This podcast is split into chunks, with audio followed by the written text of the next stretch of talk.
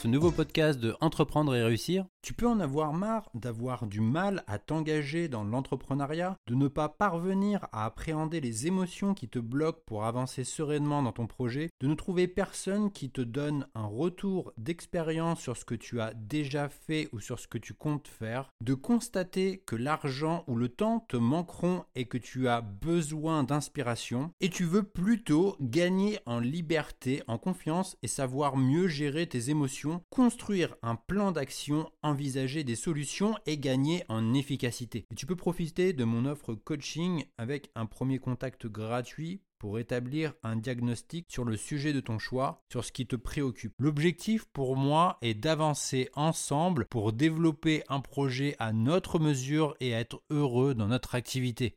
Tu retrouveras toutes les informations disponibles sur la page Mon offre coaching disponible sur mon site entreprendre-et-réussir.co. Avoir quelques bases en marketing pour vendre est indispensable pour tout entrepreneur.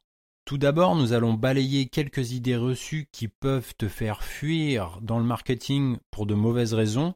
Et pour finir, je te raconte l'histoire de Gary Albert qui avait su à son époque innover dans le marketing pour mettre en évidence trois facteurs que tu peux utiliser dans ton propre marketing pour vendre ton produit ou service.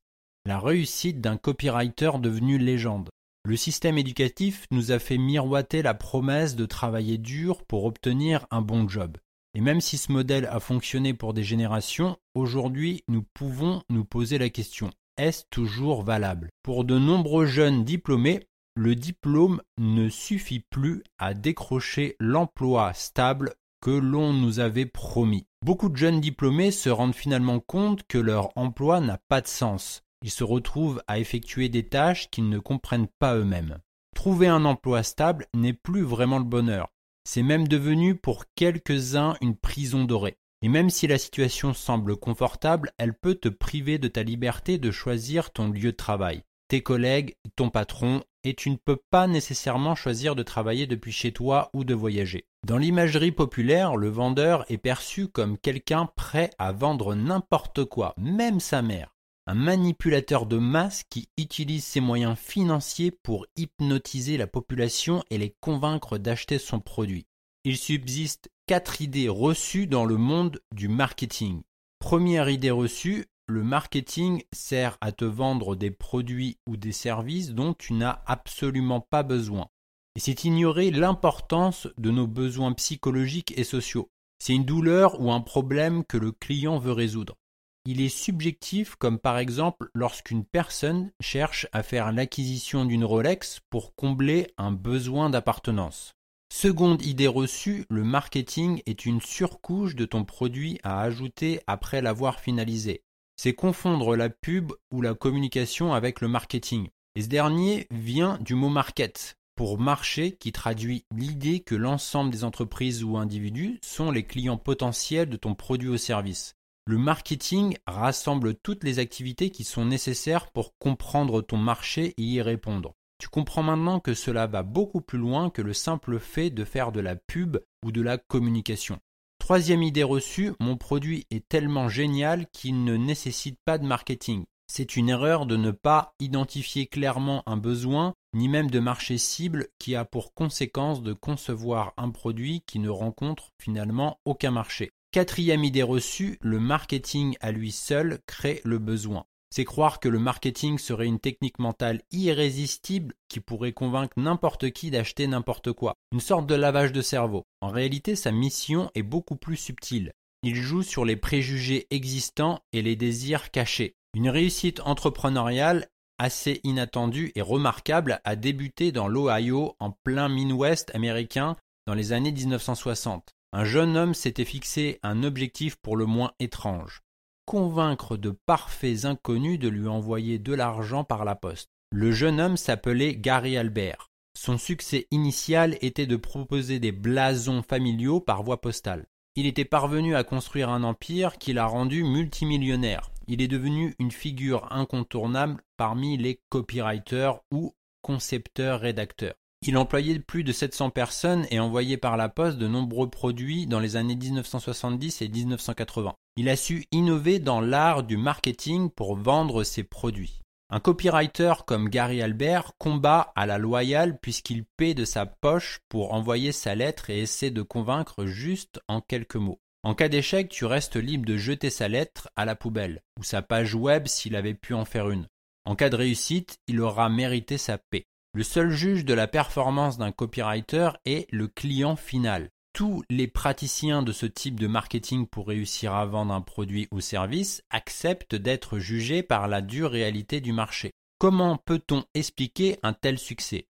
Il faut revenir à la source de la prise de décision, notre cerveau.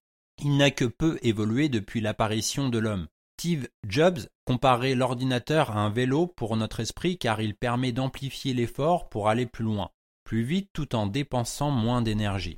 Sans vraiment nous transformer, la technologie amplifie nos tendances naturelles. Nous sommes finalement des êtres qui sont capables de développer de très bons outils. Nos technologies évoluent beaucoup plus vite que notre ADN. Par exemple, Dix mille ans après l'invention de l'agriculture, nos gènes ne sont pas tout à fait adaptés à notre nouvelle alimentation. Il subsiste toujours des personnes intolérantes au lait de vache ou au gluten même après tout ce temps. Et il est facile de croire que la diffusion des technologies a rendu notre monde moins humain alors que bien au contraire, en amplifiant nos biais psychologiques, qu'ils soient négatifs ou positifs, notre monde est devenu ultra humain. Elle révèle davantage l'indignation face à l'injustice, l'égocentrisme, la quête de statut, la valeur partagée, la créativité, etc. Et tu peux comparer la révolution technologique à un tsunami.